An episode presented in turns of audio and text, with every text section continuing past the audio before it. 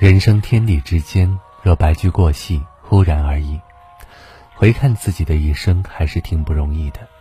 在短短的几十年间，经历了无数次的悲喜交集，在诸多困难和坎坷中，一步步的熬了过来，走到了人生的后半段。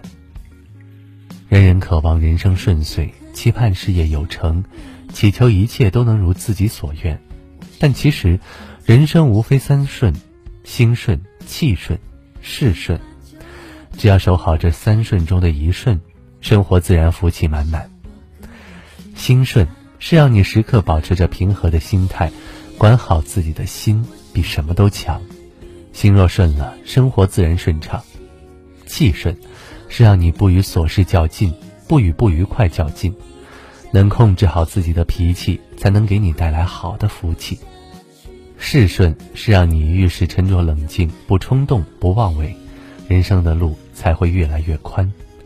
正如有句话所说：“如果你对周围任何事物都感到不舒服，那是你的感受所造成的，并非事物本身如此。”借着感受的调整，可在任何时候都振奋起来。